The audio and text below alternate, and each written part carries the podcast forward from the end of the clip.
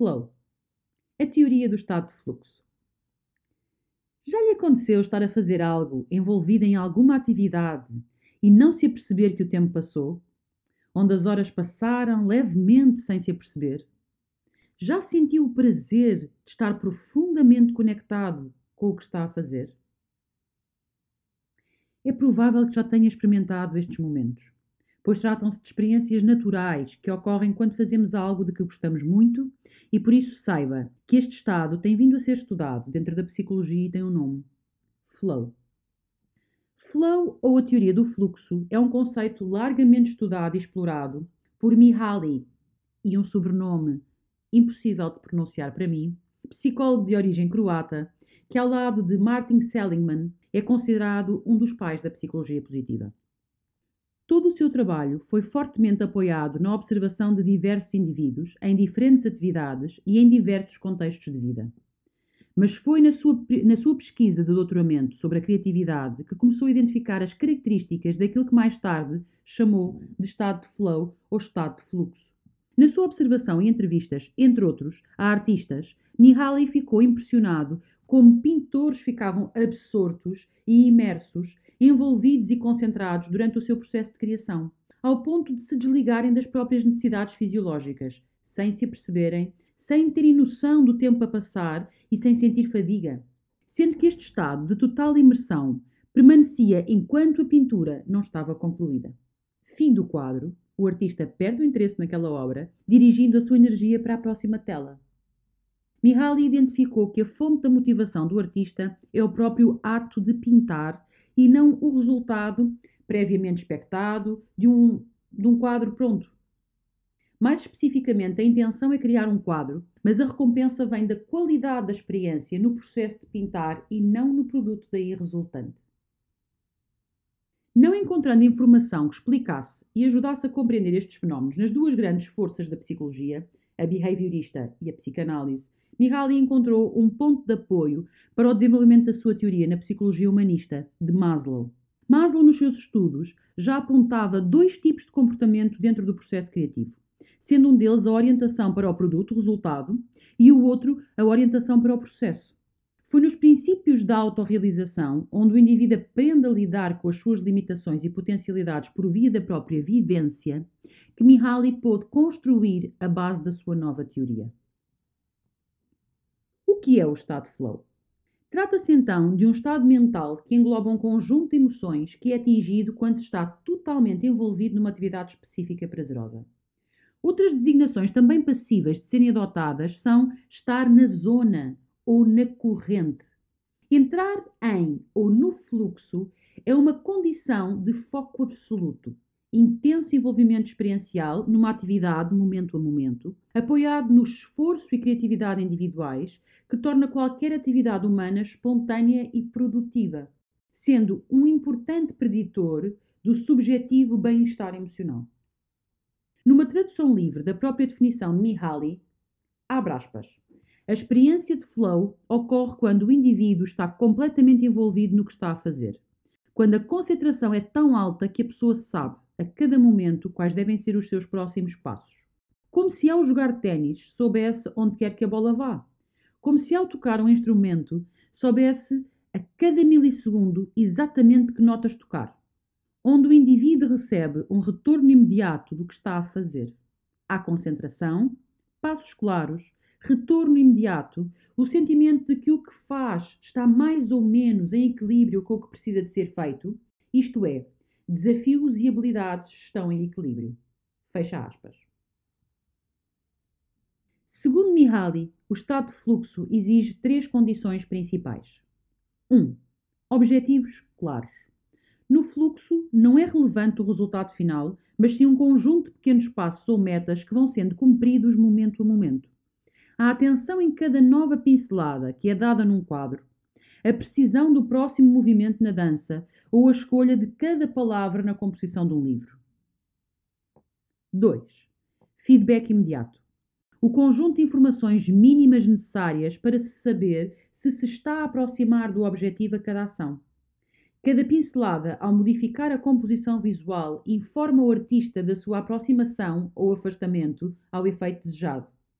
Cada nota musical é indicadora da música e sugere a qualidade do que está a ser criado ou a alteração da escolha das próprias notas. Cada frase permitirá ao escritor saber se está a expressar-se e a expressar o que quer e para onde deve direcionar a sua narrativa. 3. Equilíbrio entre habilidades, desafios e oportunidades de ação. A necessidade de encontrar o equilíbrio entre o nível de desafio e as próprias capacidades. Sem um alto desafio conjugado com uma alta capacidade, dificilmente o estado de fluxo será atingido. O que acontece no cérebro durante o estado de flow?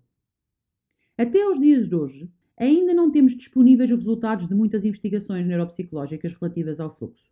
Apesar disso, alguns pesquisadores têm-se debruçado sobre este processo e procurado compreender este fenómeno no cérebro. Segundo Arne Dietrich, o estado de fluxo tem sido associado à diminuição da atividade no córtex pré-frontal.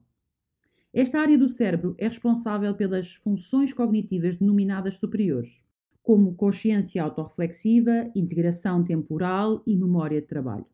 Trata-se da área cerebral responsável pelo nosso estado de espírito consciente e explícito.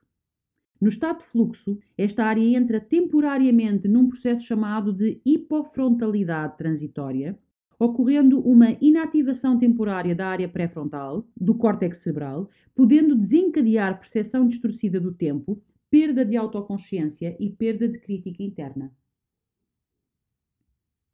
Quais são as características do estado flow? Com a atenção focada no aqui e agora, o indivíduo que está no fluxo deixa de lado ruminações mentais sobre o passado ou sobre o futuro, questões relacionadas com os seus papéis sociais, ou qualquer questão que o retire da sua presença. É comum descrever-se esta corrente como uma sensação de unicidade com a própria criação, onde o músico e o instrumento se tornam um só para criar a música, assim como a dança e a dançarina se fundem para criar o bailado. O tempo passa a não ter tempo, podendo estender-se ou apequenar-se, onde segundos se tornam horas e horas segundos numa experiência autotélica, em que a atividade se torna um fim em si mesma, sem estar dependente de fatores e resultados posteriores, sendo gratificante, satisfatória, prazerosa e intrinsecamente recompensadora por si só. Mihaly descreve oito características do fluxo. Primeira característica: concentração completa na tarefa. Segunda, clareza de objetivos e feedback imediato.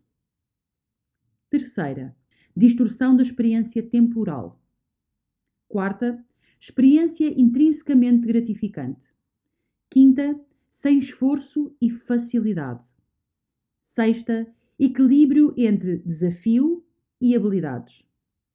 Sétima, fusão entre ação e consciência. Oitava, sensação de controle sobre a própria tarefa. Curiosamente, a capacidade de experimentar o fluxo pode variar de pessoa para pessoa. Pessoas com personalidades autotélicas tendem a vivenciar com maior facilidade o fluxo. Falamos de pessoas que tendencialmente fazem as coisas por si mesmas, em vez de perseguir algum objetivo externo e distante. Este tipo de personalidade distingue-se num conjunto de meta-habilidades como um elevado interesse pela vida, persistência e consistência nas suas ações, além de um baixo egocentrismo. Importa referir que o estado de fluxo não é exclusivo de artistas e pessoas que trabalham diretamente com a criatividade. Estamos a falar de um estado mental passível de ser experimentado por todos nós, em qualquer momento ou circunstância nos nossos afazeres diários.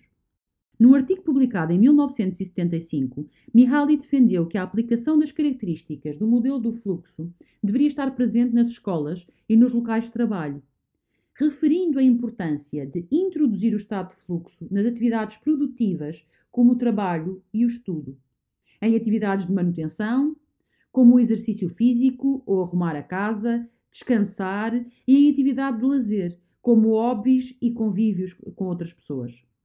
Trazer o fluxo para as diferentes atividades da vida contribui para o aumento de emoções positivas, crescimento do eu, fortalecimento da autoestima e melhoria no desempenho da tarefa executada. Como alcançar o estado de fluxo? Em primeiro lugar, é necessário afastar qualquer atividade que rouba sua atenção. Comum à vida acelerada e alucinante de grande parte de nós. Um exemplo disso: desliga o telemóvel. Com distrações, não há fluxo. Mas ainda mais importante é reconhecer que em qualquer atividade é necessário encontrar o equilíbrio entre os desafios percebidos e as habilidades disponíveis. Perante um maior desafio do que perante um desafio maior do que a habilidade, podemos ficar preocupados, ansiosos ou estressados. Assim como, quando a habilidade é maior do que o desafio, poderemos distrair-nos, desinteressar-nos ou até cair no tédio. Assim, o fluxo é encontrado no caminho do meio, no equilíbrio entre a habilidade e o desafio. E claro, escolha atividades que lhe dão prazer.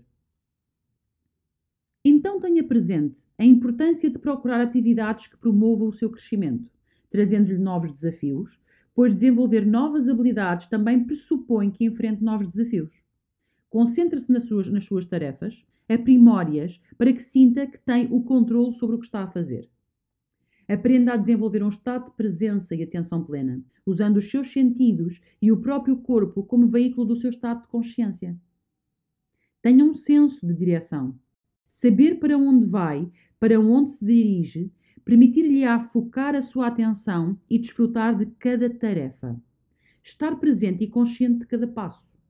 Saiba que o seu estado de satisfação e senso de preenchimento não se encontra em recompensas externas ou em opiniões alheias. O prazer na vida pode ser encontrado concentrando a sua atenção e dirigindo a sua energia para a atividade em que está em cada momento. E por último, um novo desafio é uma oportunidade de crescimento e desenvolvimento de novas habilidades. Grata por ouvir este artigo. Até breve.